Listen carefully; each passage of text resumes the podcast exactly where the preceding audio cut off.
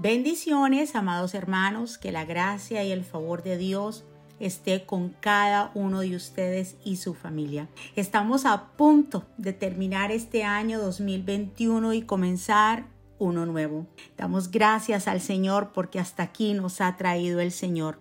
Hemos visto su mano poderosa, cómo Dios nos ha cuidado desde el principio del año hasta el final.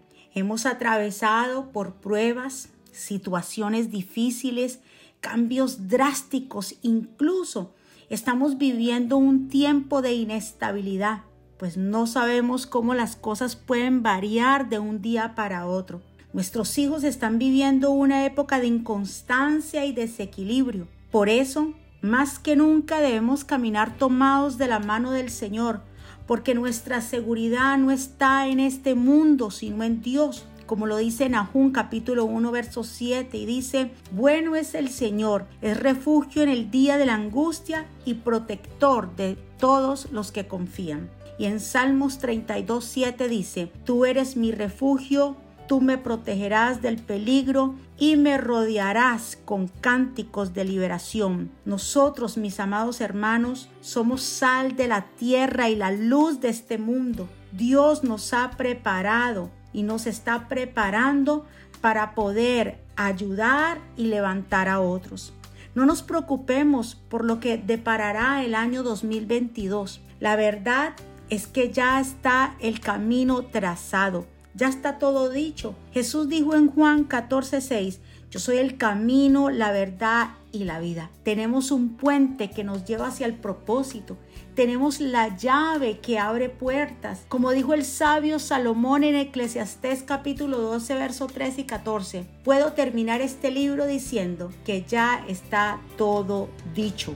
Todo lo que debemos hacer es alabar a Dios y obedecerlo. Un día Dios nos llamará cuentas por todo lo que hayamos hecho, tanto lo bueno como lo malo, aunque creamos que nadie lo vio hacer. En este año 2022 te insto a que sigas buscando del Señor, que tomes la decisión de seguir sus pasos.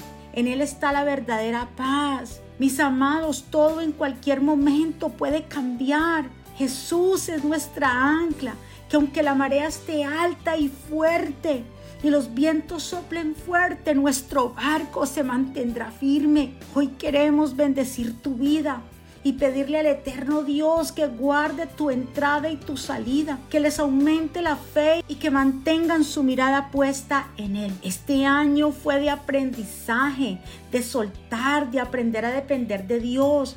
El año 2022 será un año de decisión, de fe, de descansar en sus promesas, de trabajar en unidad. En este año 2022 se abrirán puertas de bendición para aquellos que le crean y que caminen en su voluntad. Tendrán un tiempo de refrigerio para aquellos que ponen a Dios por primero y no comprometen el tiempo de Dios con nada. Queremos agradecer a cada uno de ustedes por ser parte de nuestras vidas, por ser columnas fuertes del ministerio Jesucristo vive, por ser soldados de la primera fila, por comprometerse a servir a Dios con excelencia. Ustedes son hijos llenos de fe y es por eso que tomamos este tiempo y este espacio para orar por ustedes y ponernos en la brecha porque solo con la protección de Dios podremos soportar la hora de la prueba. Nuestro compromiso primeramente es con Dios, de servirle y andar en su voluntad. Y también con ustedes, de enseñarles la palabra de verdad, de guiarlos por la verdad.